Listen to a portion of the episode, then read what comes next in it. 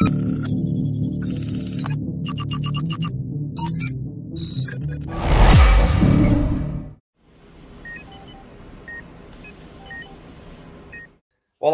vamos a mais um episódio do podcast Anestesia de Valor, uma comunidade que carrega a assinatura da Anestec, a plataforma número um da anestesia digital. Eu sou o Jorge Preto, sou médico anestesiologista, CMIO do Anestec, e aqui ao meu lado, Augusto Takashima, presidente da SBA 2021, meu amigo, presidente da SAESC, quando eu entrei na diretoria da SAESC, Takashima estava na, na presidência, a gente trabalhou Sim. muito junto, trabalhamos no Congresso Brasileiro, que foi em Floripa. Então temos mais um é, catarinense aqui, né, trabalhando em Floripa já há bastante tempo, né, tá, quando a gente se conheceu através da SAESC, temos já um, um bom caminho aí, uns quantos anos já de parceria em várias atividades. É, Taka, muito obrigado por ter aceitado conversar com a gente. E eu quero conversar com você sobre como que a anestesiologia está se direcionando para a medicina baseada em valor, para análise de performance, que são assuntos que a gente vem uh, escutando há muito tempo e que uh, parece que está se aproximando cada vez mais de virar uh, realidade. E, e, e, com certeza você, na presidência da SBA, passou por várias negociações onde esse tema foi uh, foi parte central, ou pelo menos grande parte da discussão uh, foi uh, voltada para esse tema. E então se apresenta para o pessoal que não, se alguém não te conhece aí, e, e bem-vindo ao nosso podcast. Muito obrigado, Jorge. É, é, bom estar com um amigo, é bom estar entre amigos, né? e principalmente eu que vivi a SBA, a Sociedade Brasileira de Anestesiologia, por muitos anos, desde 2008 eu faço, fiz parte da diretoria da Sociedade de Anestesia de Santa Catarina, e depois, em 2017, ingressei na SBA como diretor financeiro e permaneci até o ano passado, quando eu exerci a presidência. É, foi um momento muito especial, momento da pandemia, ano passado, né, e isso foi um momento em que nós tivemos que demonstrar realmente o valor da anestesia, o nosso papel nesse cenário que foi a, a Covid-19. Mas, Jorge, o que me chama muita atenção, até nesse ponto fora da curva, que foi a pandemia, mas depois acabou retornando a questão da saúde, foi que dentro da sociedade uh, nós iniciamos um processo realmente de discussão global sobre o cenário de saúde do mundo e do Brasil. Né? Se nós pegarmos a, a questão dos Estados Unidos, que nós tivemos uma troca muito grande com a ASA, nós temos uma situação em que nós temos o maior PIB do mundo, o PIB americano, inclusive tenho dados agora de 2022 que a estimativa é que o PIB dos Estados Unidos vai ser de 25,3 trilhões em 2022 ter uma comparação, o Brasil vai ter uma, tem uma perspectiva de ter um PIB de 1,8 trilhões de dólares, os Estados Unidos 25. O PIB desse PIB americano, os 25 trilhões, cerca de 18%, 17% são aplicados em saúde, o que dá 4 trilhões de dólares. Para efeito de comparação, no, no Brasil, nós investimos 9% do nosso PIB em saúde o que dá cerca de 140 bilhões de dólares. É bastante, mas se nós compararmos com 4 trilhões de dólares, é pouco. E Sim. realmente é pouco, é muito pouco, né, Jorge, se pegarmos esses valores. E o que assusta é que mesmo os 4 trilhões de dólares nos Estados Unidos, ele não é suficiente para atender às necessidades geradas por esse mercado de saúde. Então, nós temos uma situação em que, no Brasil, desses 140 bilhões de dólares que eu comentei, que é o nosso investimento em saúde, em que o governo, ele, o Estado brasileiro, ele contribui com 3,8% e os outros 5,5% são da iniciativa privada, são por parte dos planos de saúde e das próprias operadoras que nós investimos né, enquanto é, usuários, nós temos uma situação em que é pouco a parte pública e a parte privada parece que não vai ser suficiente, porque não é suficiente no, nos Estados Unidos. E isso foi uma situação que a gente discute muito dentro da sociedade, é que esse modelo de saúde baseado em valor, que foi criado por Michael Porter no final dos anos 90, início dos anos 2000, que é o conceito de saúde baseado em valor e que é todo esse valor que nós comentamos em saúde, nós é, é derivado das ideias de Porter. Ele já apontava no início dos anos 2000 a insuficiência desse modelo, que o atual modelo, o fee for service, ele não seria suficiente. E chega um ponto, Jorge, assim, em que ele coloca realmente a questão assim, valor. Valor é uma relação entre qualidade sobre custo, entre a experiência do usuário e custo, entre o desfecho e o custo. E o objetivo realmente da saúde baseada em valor é você aumentar a qualidade do serviço com custo, com uma redução de custo, ou otimizando o seu custo. Às vezes você pode até aumentar o seu custo, mas se a entrega de valor, se a entrega da qualidade do desfecho é boa, isso acaba compensando. Só que o que é interessante notar, Jorge, e os nossos ouvintes, é que o modelo de Michael Porter ele é baseado numa mudança do fee for service por fee for value, mas o fee for value na forma de bundle, na forma de empacotamento, na forma de que você acaba encarando a saúde através de algumas situações clínicas, como por exemplo, quadril, prótese de quadril, catarata, é, hipertensão, em que você acaba definindo situações e você vai fazer um pagamento único para uma fonte que vai administrar e gerir, gerir esse recurso. É uma forma de verticalização, Jorge. É uma forma. O que Michael Potter fala sobre saúde baseada em valor, ela passa por isso. E isso é algo que, quando nós começamos a pensar, a discutir saúde baseada em valor, nós temos que estar preparados para isso também. Porque não vai existir saúde baseada em valor no modelo de fee for service. A saúde baseada em valor ela vai implicar numa mudança do sistema. E aí, com certeza, a anestesia, os prestadores de serviço vão precisar estar preparados para esse momento. Aí é uma mudança grande né, do, do, do, modelo brasileiro, o que a gente tem aqui para a medicina baseada em valor, nós temos um caminho longo pela frente, né?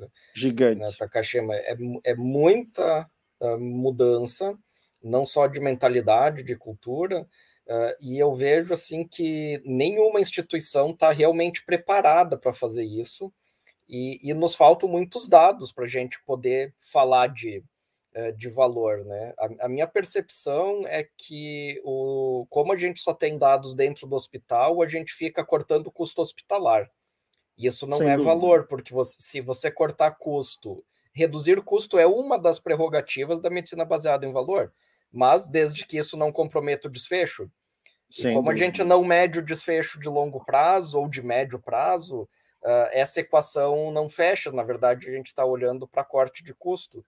Uh, e a gente não. A falta desses dados mais uh, de longo prazo, porque quando você fala em valor, você fala em reabilitação funcional do paciente. Sim. É como você citou, o paciente de prótese de quadril, ele precisa estar andando sem dor depois de, ou com uma dor mínima depois de alguns meses. É, essa é uma das métricas principais de valor nesse tipo de, é, de procedimento. E, e a gente ainda é muito incipiente na coleta e na análise desses, desses dados. Então, não é só a questão intra-hospitalar de preparação, como também a questão da coleta dos dados posterior. E, e, outra situação que me parece assim um pouco uh, difícil de encaixar no nosso modelo É, é, porque é, normalmente você precisa que a equipe de anestesia esteja comprometida com o resultado daquele hospital. E Sim. em muitos lugares a, a, anestesia, o cara ele faz um plantão no hospital, depois ele faz no outro, no outro. Uh, claro que tem alguns lugares que a equipe é do hospital, mas não sei se a maioria, mas em muitos lugares você não tem aquele comprometimento, não. Você é o anestesista desse hospital, você conhece exatamente as rotinas e você está vinculado àqueles desfechos, aqueles resultados do, do hospital. É, isso também complica essa equação aí para mudança para a gente falar de valor, né? Jorge, quando é, eu estava ali na diretoria da SBA, o Kementon, o IQG, a entidade responsável pela acreditação canadense e que a SBA tem uma parceria, e aí não tem nenhum conflito de interesse nesse assunto, até essa parceria ainda continua. É, um diretor que fazia parte da SBA à época, ele, ele estava comentando assim, quando ele viu as exigências no processo de acreditação, ele falou assim que no Rio de Janeiro, em que os anestesistas trabalham de uma forma normalmente isoladas, ele via com que dificilmente a acreditação iria acontecer no Rio de Janeiro com os grupos de anestesia, porque eles trabalhavam individualmente. Quando a gente observa esse modelo, e toda essa questão, como está falando, do comprometimento do anestesista, eu vejo que a tendência realmente para saúde baseada em valor, para uma medicina baseada em valor, é o trabalho em grupo, é o trabalho coletivo, porque hum, nós precisamos de pessoas comprometidas com o resultado e aí você precisa estar engajado dentro de um, de um grupo que talvez seja acreditado, mas que uh, ele vai se organizar em torno, vai estabelecer métricas, padrões, procedimentos que vai, vai conseguir fazer essa entrega. Uh, individualmente, eu vejo que é extremamente difícil, Jorge, que isso aconteça. Então, as instituições elas vão se organizar em torno disso e o anestesista ele não vai conseguir mais trabalhar isoladamente. A entrega de valor vai precisar se dar em grupo e entendendo os desfechos como não só o desfecho da anestesia, mas sim do paciente como um todo.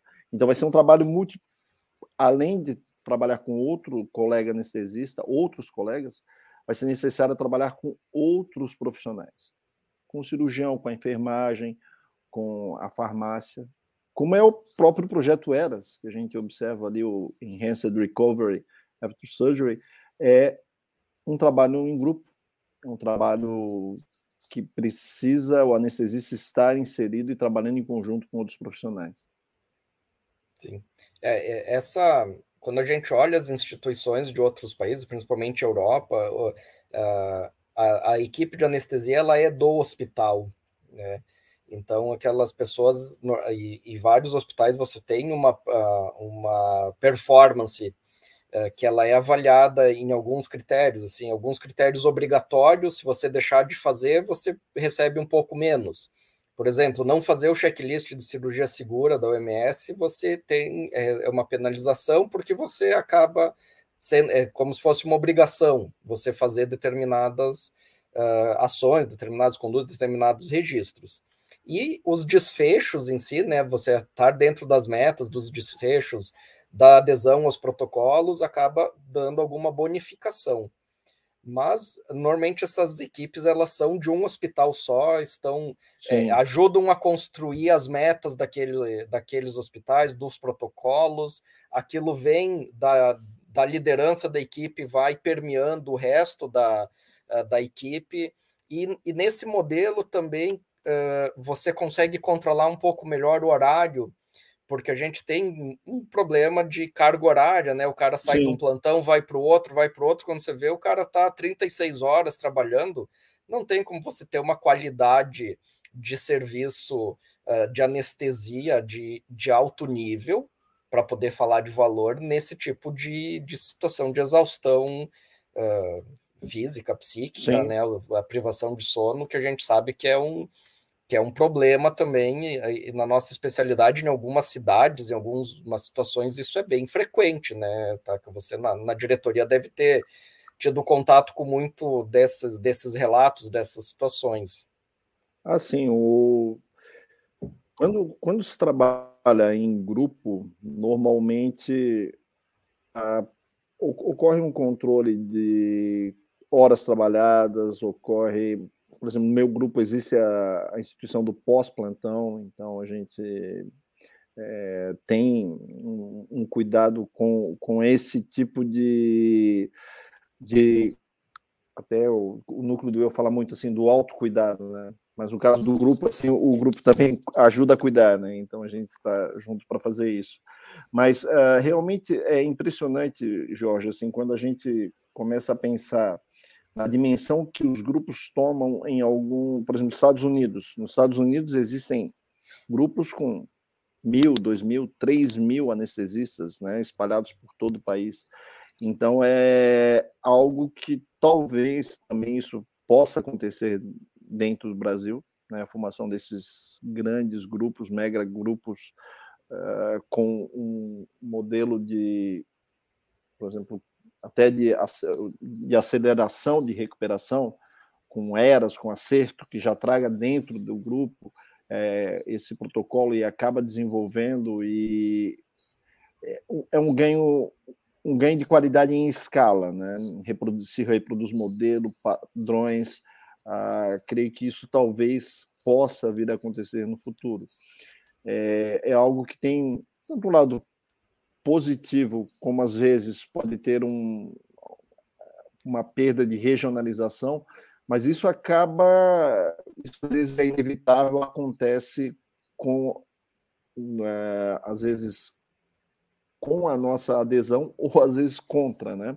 Mas é outro ponto em que nós precisamos estar preparados. E por isso, Jorge, eu acho que a, a incorporação dos dados da avaliação de performance de uma maneira global, até mesmo os, o, o, alguém que mora em uma cidade menor, menor porte, com um pequeno grupo, incorporando essa tecnologia, incorporando essa mentalidade, esse comportamento, isso acaba sendo um fator de proteção, um fator de desenvolvimento, um preparo para o futuro, porque o futuro vem.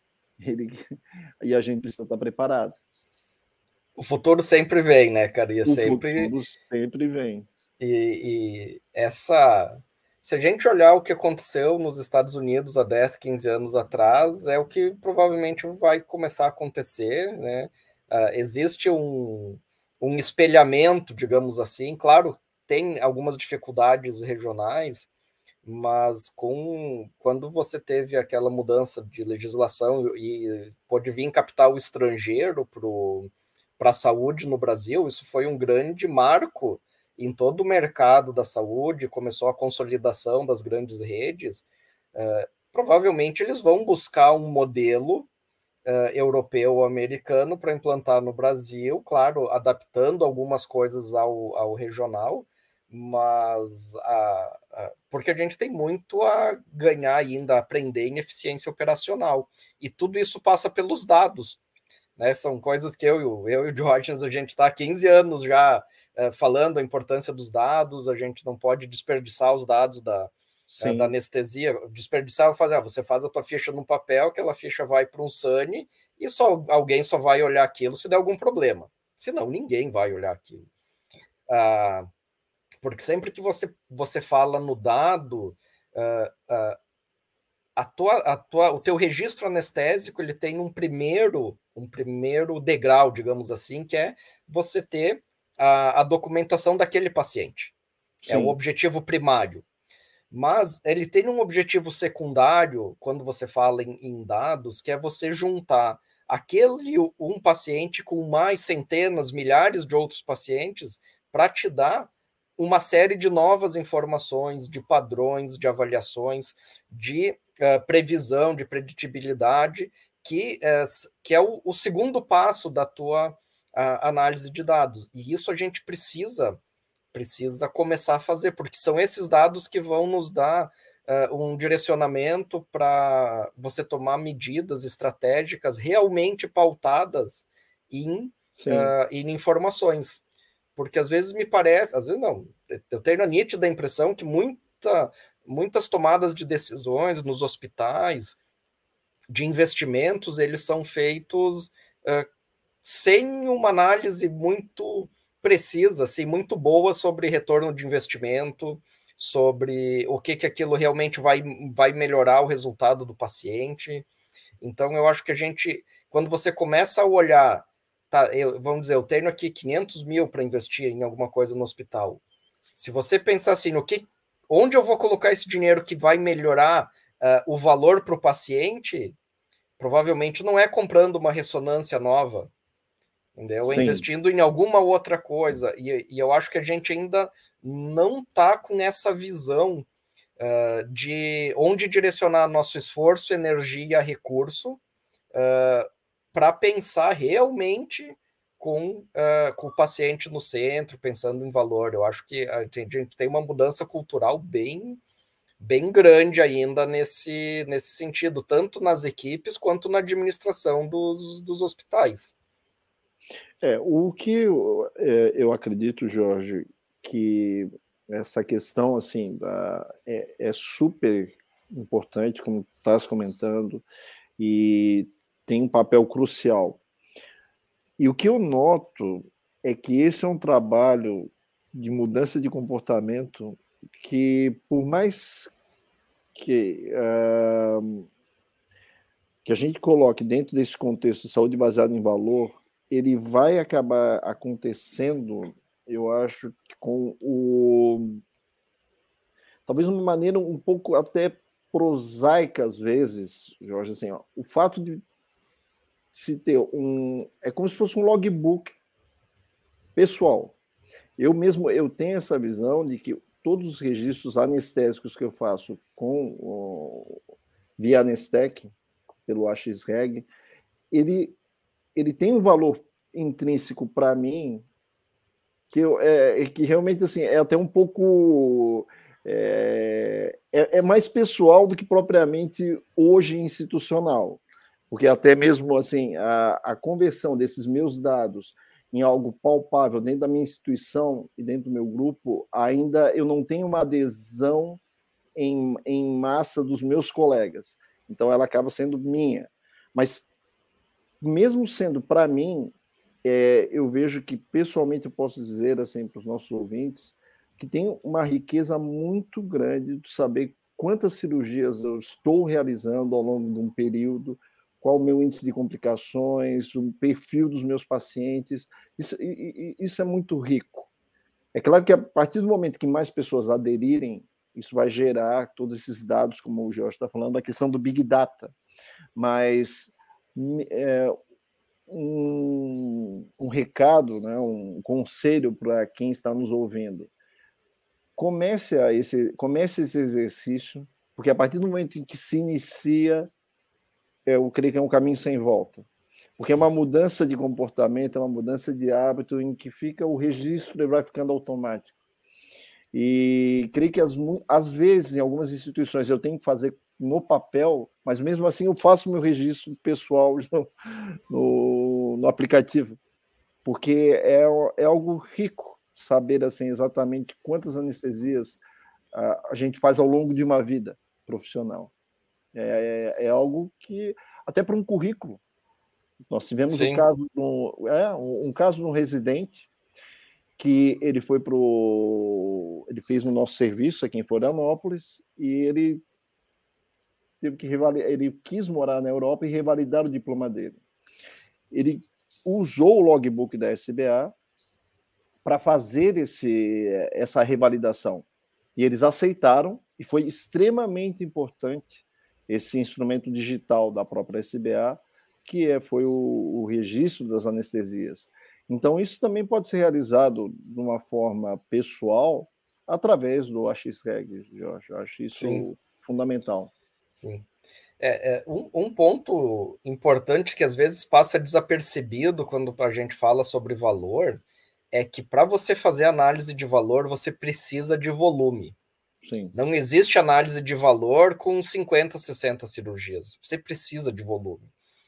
Tá? Então, é, você precisa de volume com dados uh, analisáveis, resgatáveis. Então, por isso que é tão difícil. Se você é impossível, eu diria assim, ou extremamente trabalhoso, o que acaba não virando a realidade, você tentar pegar esses dados de maneira manual em prontuários de papel físico, cara, é impossível. Então, é, é, é uma condição inicial para você começar a pensar e falar em valor, em performance, é você ter capacidade de análise de dados, e para isso você precisa captar e é, registrar esses dados de uma maneira resgatável, analisável, para daí você começar a pensar em poder falar sobre valor e poder falar sobre, sobre performance. E, e eu acho assim, tá, isso é uma opinião pessoal, né? Mas, cara, anestesia não tem especialidade mais fácil para você fazer avaliação de valor, porque a gente é, começa a conversa com o paciente, uma hora depois esse paciente está na sala de recuperação e às vezes em duas horas ele está pronto para alta. Sim. E então você tem uma ação com resultados muito rápidos.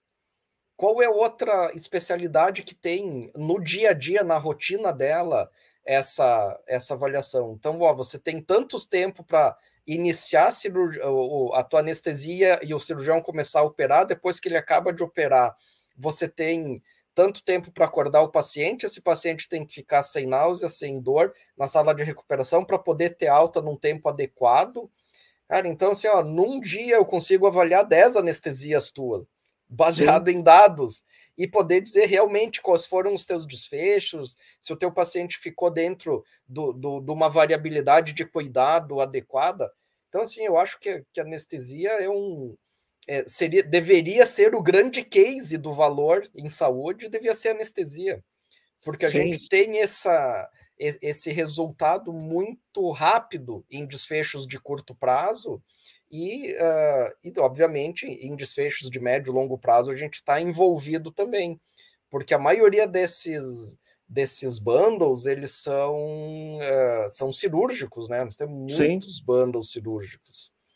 Então, é. e a anestesia ela está no, no, no centro disso. Não tem como você falar em bundle cirúrgico, em valor de performance e em performance cirúrgico sem, uh, sem a anestesiologia estar tá envolvida. Sim. Por isso que e esse é um dos objetivos aqui do nosso podcast, conversar com as pessoas. Claro. Cara, a anestesia ela tem muito valor nesse nesse contexto e vai ter cada vez mais. Só que a gente tem que sair lá do, do canto da sala cirúrgica uh, e, e ir para o jogo, né, cara? Ir para o jogo da gestão, do dado, Sim. da discussão do resultado, do indicador. Não tem que ficar escondendo uh, o que você está fazendo, né? Ou registrando qualquer coisa ali na ficha de papel. Você tem que ir para o jogo, né, cara?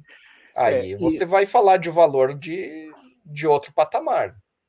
Sem dúvida, Jorge, porque o, como a gente estava discutindo, né, como a questão do PIB, do orçamento, do que uh, da restrição de, de budget no mundo. Uh, se a anestesia não apresentar os seus dados, se a anestesia ela não tiver o que mostrar de desfecho, ela vai ser encarada como um custo e vai ser cortada.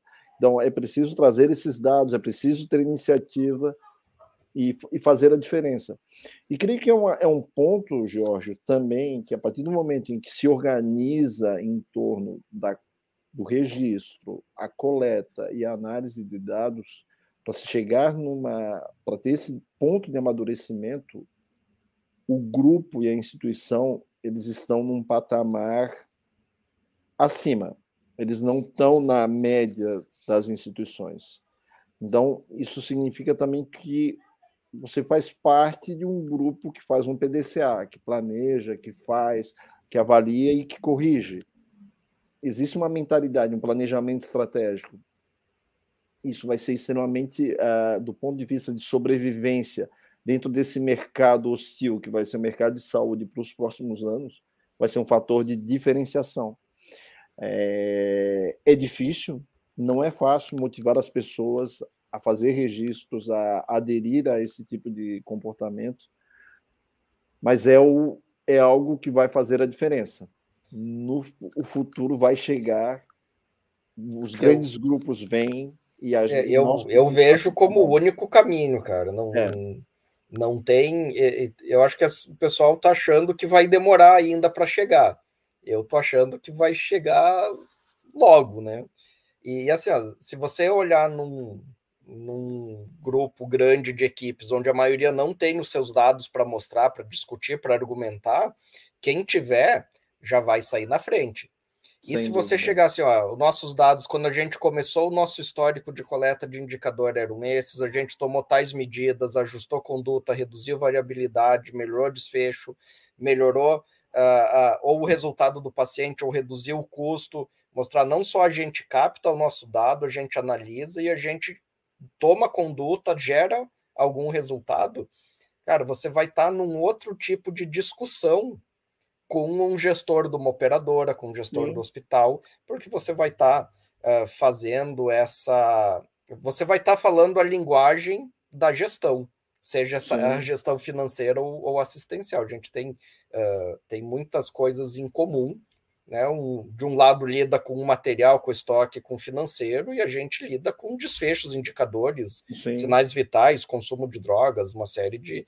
Mas os princípios da gestão, eles eles são, uh, são próximos, né? Uh, tem, tem uma, uma, uma, uma, frase que se fala muito no, no, no business, assim, que você não pode depender de pessoas extraordinárias, você tem que ter processos extra extraordinários para que pessoas comuns tenham ótimos resultados. Sem dúvida. E eu acho que quando você começa a. Esses grandes grupos de anestesias que tem nos Estados Unidos, cara, eles fazem isso. Eles têm processos excepcionais. Então, Sim. eles levam aqueles processos, eles treinam outras pessoas, e aquelas pessoas que foram treinadas com aqueles processos excepcionais têm bons resultados. E isso é replicável, porque daí você não depende de, de grandes talentos individuais. É, e eu acho que esse é um caminho é, que veio do, da gestão financeira, né, do, do negócio, que a gente precisa urgente uh, trazer para nossa para o nosso dia a dia mesmo, né? Para nossa realidade da, das rotinas da, da, anestesia. Não só da Sim. anestesia, da medicina como um todo. Claro. Jorge, quando tu fala assim no, nos grandes grupos, a gente conversou sobre os grandes grupos de anestesia dos Estados Unidos, né? Citou agora, mas uh, se a gente parar e analisar em São Paulo, na capital, existem o, dois grandes grupos, até o SMA fez 80 anos agora, tem mais de 300 anestesistas. Takaoka tem mais de 300. O SMA tem mais de 100. Só aí nós temos 700 anestesistas em três grandes grupos.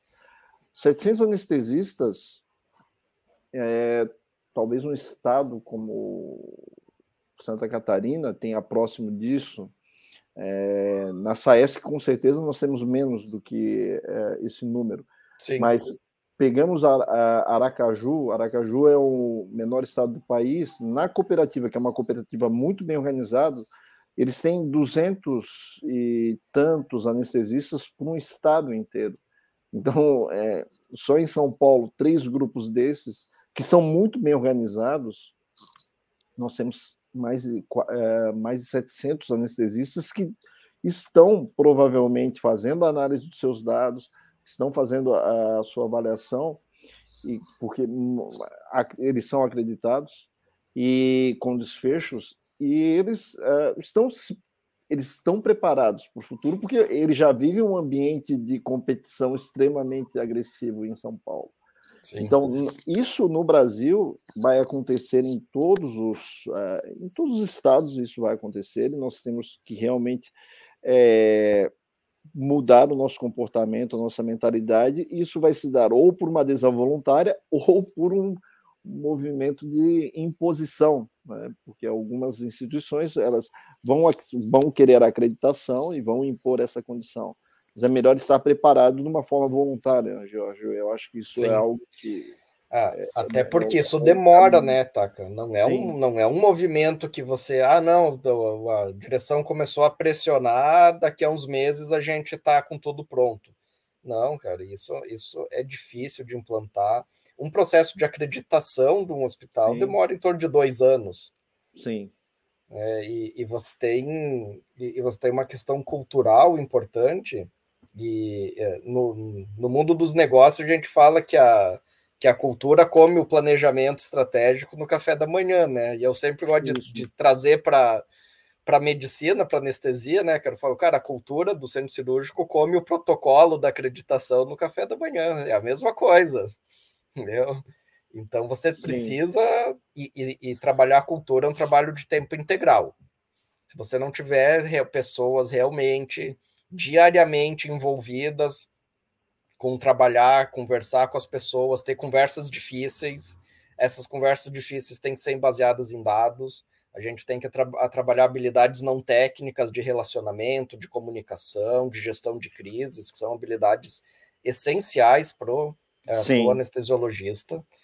E a, a, gente tem que treinar tudo isso para estar é, tá preparado para esse, esse futuro que vai acontecer uh, em breve. Né? Uh, é. Taka, como que, que você vê assim a, a, evolução nesses últimos anos, cara? Você que rodou o Brasil todo aí com, com a SBA recentemente, né? Como que você vê esse movimento falando Brasil?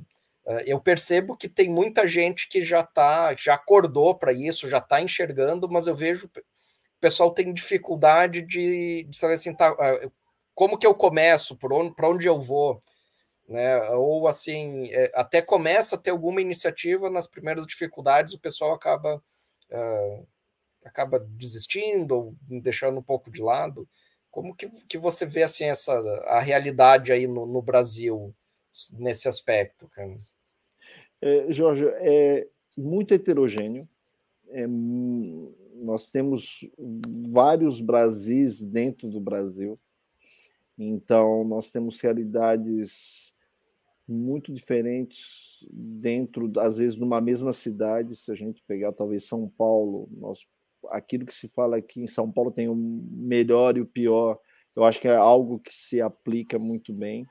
Então, nós temos algumas ilhas de excelência em que isso está acontecendo, mas ao mesmo tempo nós temos ainda muitos lugares em que isso, esse tipo de mentalidade não acontece. Inclusive, até uma das nossas bandeiras dentro da SBA sempre foi a questão da anestesia simultânea, a questão de mudança de comportamento. Então, percebe que ao mesmo tempo que nós estamos aqui falando sobre anestesia de valor, nós também nós temos às vezes uma realidade em que nós temos que trabalhar toda essa questão. É... Percebo que os grandes grupos, e novamente, Jorge, a, a questão os grandes grupos eles estão se organizando em torno disso. Até o SANI, então, né, um exemplo aqui do Rio Grande do Sul, nosso amigo Bagatini Vicente, eles aderiram né, à questão da a, usar a ficha da Nestec dentro do seu protocolo e a gente percebe que é, é o tipo de comportamento em que a liderança tem uma diferença muito grande. Então, eu vejo que nos locais em que há uma preocupação com planejamento estratégico, com acreditação, uh, esse tipo de análise de performance de dados acontece. Isso exige uma, uma maturidade, um desenvolvimento. É, por isso que o trabalho da SBA, o trabalho em parceria com a, com a Nestec, o, os nossos webinários, tudo isso faz parte da mudança de comportamento e de cultura. Eu diria ainda que nós temos um, um pou, poucas ilhas que, de excelência que estão desenvolvendo esse trabalho, mas a tendência é que isso se espalhe, Jorge. Como eu falei, eu vejo que as instituições elas vão exigir isso da anestesia dos grupos e nós vamos ou nos preparamos antecipadamente ou nós teremos que correr atrás, é uma questão de opção. Mas eu recomendo fortemente que, as, que nós, anestesistas, que nós façamos o nosso dever de casa, que nós nos preparemos para essa nova realidade e que a gente faça a mudança. Se, o, se a mudança começar pela anestesia, gerando valor, analisando performance, nós temos uma capacidade melhor de nos moldar e nos, de sobreviver. Nós temos que nos adaptar, é uma questão de sobrevivência. Esse vai ser um ambiente muito darwiniano nos próximos anos disputa. Vai ser uma disputa muito grande entre uh, dentro desse cenário, com certeza.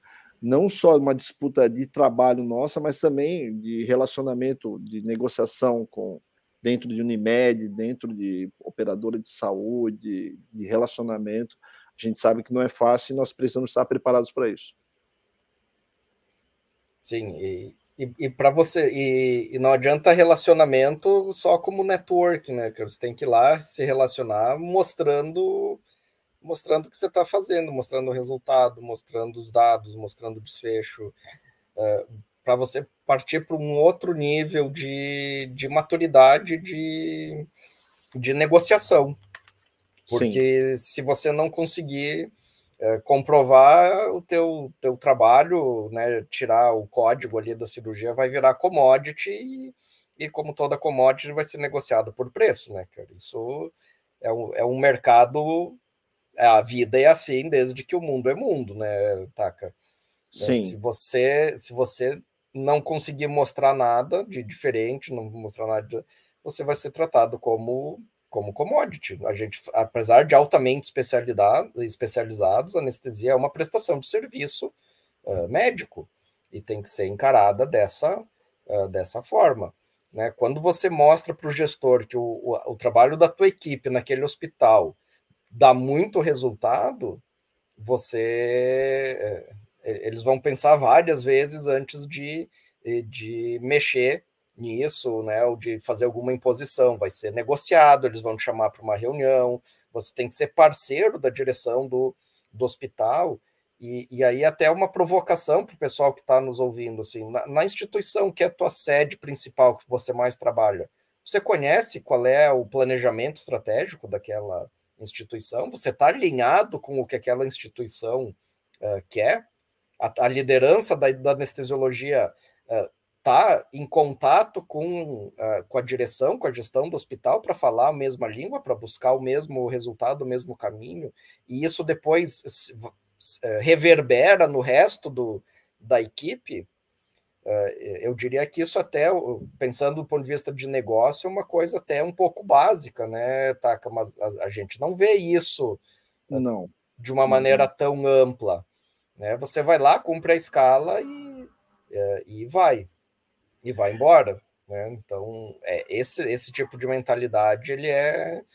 Uh, ele não vai se perpetuar com muito sucesso, eu acho, por muito tempo. Não, não. Inclusive até, Jorge, uh, vocês aí em Joinville, que tem um grupo grande, é, eu que trabalho aqui num grupo que tem 40, assim, grande, né?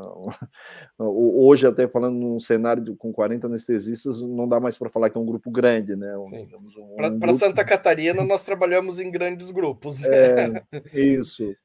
Mas a, a, gente percebe assim que muitas vezes nós temos colegas que às vezes não têm essa percepção, embora às vezes o grupo possa ter uma, um comportamento nessa direção, mas às vezes individualmente alguns colegas é, eles não fazem essa leitura de uma forma adequada e acabam trazendo problemas de relacionamento. Né? Então, realmente, esse ponto que toca em relação a, a entender qual é a missão, visão, valor da instituição, aderir e fazer a diferença, isso é um comportamento crucial num ponto em que nós é, comentou bem assim sobre a questão da commodity, é, da commodity, né? anestesia como commodity. Hoje, é, talvez seja como no passado, assim, antes falar inglês para um, um profissional era algo diferencial, hoje é algo básico. Fazer Exato. anestesia bem é algo básico hoje. É, todo mundo espera que o anestesista seja um bom profissional. O que vai fazer diferença são exatamente isso: a questão do comportamento, atitude, soft skill, a adesão a essa questão de análise de, de dados, de desfecho, tudo isso gerar valor envolve algo maior do que, a, do que simplesmente a realização da anestesia. Fazer anestesia é crucial, é importante e o, e o processo de formação ele está sendo bom. Eu creio que a, hoje nós temos até 2.130 anestesistas pela SBA formados é, nos três anos. acabam sendo formados cerca de mil, uh, não, 730 anestesistas por ano pela SBA, né? mais uns 300 pelo MEC, então nós temos mil novos colegas no mercado todos os anos e bem, e bem formados, na sua grande maioria. Então, nós temos que estar preparados para acompanhar a evolução da anestesia, nos diferenciar, trabalhar em conjunto também, porque é, a partir do momento em que a anestesia também é, ela começa a se pensar assim na geração de valor, começa a pensar no perioperatório, na dor crônica, nós temos condições também de é, abraçar e em todos esses esses colegas que estão entrando no mercado. Então, Sim. acho que isso é um desafio nosso. Nós temos que promover esse crescimento do mercado de saúde, gerar é, valor para que nós possamos ter uma especialidade cada vez mais forte, né, Jorge? Sim. Tá, cara, muito obrigado, cara. A gente já está chegando aí com 40 e poucos minutos. Se você quiser dar uma mensagem final aí para o é, pessoal que está nos escutando, acho que a gente falou coisas bem, bem importantes aí, foi muito conteúdo bem, bem importante aí para o pessoal. Se quiser dar uma mensagem final para nossa audiência aí, por favor. Certo, Jorge, muito obrigado pela oportunidade de falar com os ouvintes. A a Nestec, eu tenho um, relacionamento de amizade contigo, com Diógenes, já há bastante tempo. Vejo o trabalho que é realizado e ressalto que, embora a gente tenha comentado do Big Data, da questão dos dados uh, em grande escala, mas eu creio que também vocês prestam um serviço para o anestesista da ponta. Mesmo para alguém que esteja sozinho, às vezes numa cidade do interior ou com dois, três. É uma ferramenta útil, é uma ferramenta interessante e é uma ferramenta para o desenvolvimento pessoal. É claro que quando se ganha em escala é muito melhor, mas a atitude individual ela pode ser fomentada, deve ser fomentada e é, é cada um também fazendo a sua parte, a sua mudança é que nós conseguimos, em grupo, é, transformar essa situação. A medicina baseada em valor, ela traz embutido alguns conceitos, como a gente comentou, que são desafiadores, que traz a questão do bundle, da verticalização, mas que nós precisamos estar preparados para isso. E eu vejo que iniciativas como a desse podcast, iniciativas que vocês estão realizando nos eventos jornadas, discutindo o tema, trazendo a discussão, são extremamente válidos. E isso fortalece cada vez mais a especialidade e também a SBA, a Sociedade Brasileira de Anestesiologia, que nós somos temos a felicidade de contar com uma sociedade forte como essa. Muito obrigado, Jorge. Muito obrigado aos nossos ouvintes. Um grande abraço. Tá, muito, muito obrigado. Uh, encerrando, assim, a, anestesia, ela está no centro do cuidado do paciente anestésico cirúrgico. A gente tem uma especialidade bem organizada, uma sociedade bem organizada. Uh, a gente tem muita importância nesse contexto do perioperatório, só que a gente tem que sair lá da nossa sala cirúrgica, lá do cantinho, a gente tem que uh, vir para o jogo vem para o jogo munido de dados, de vontade, de uh, com as nossas habilidades técnicas, com nossas habilidades não técnicas, falar a língua da gestão, porque nós vamos negociar com gestores, e para isso tudo nós vamos precisar de dados. Então, tudo isso está imbuído uh, no contexto da mudança para medicina baseada em valor, que ela vai acontecer. A gente só não sabe se é o ano que vem, daqui a dois anos, mas isso tudo vai, vai acontecer e com, com a tecnologia as coisas estão acontecendo cada vez mais rápidos, hum. né? Então eu acredito que não vai não vai demorar muito e essas grandes empresas elas estão buscando muito isso. Então isso, elas vão conseguir resolver de uma forma ou de outra uh, e é bom que, é, que a gente esteja preparado para isso. Sem então, dúvida. Assim, é, a gente encerra né, mais um podcast aqui do Anestesia de Valor. Augusto Takashima, presidente da SBA 2021. Muito obrigado pela conversa e a todo mundo que nos escutou até agora. Até o próximo episódio. Um grande abraço, pessoal.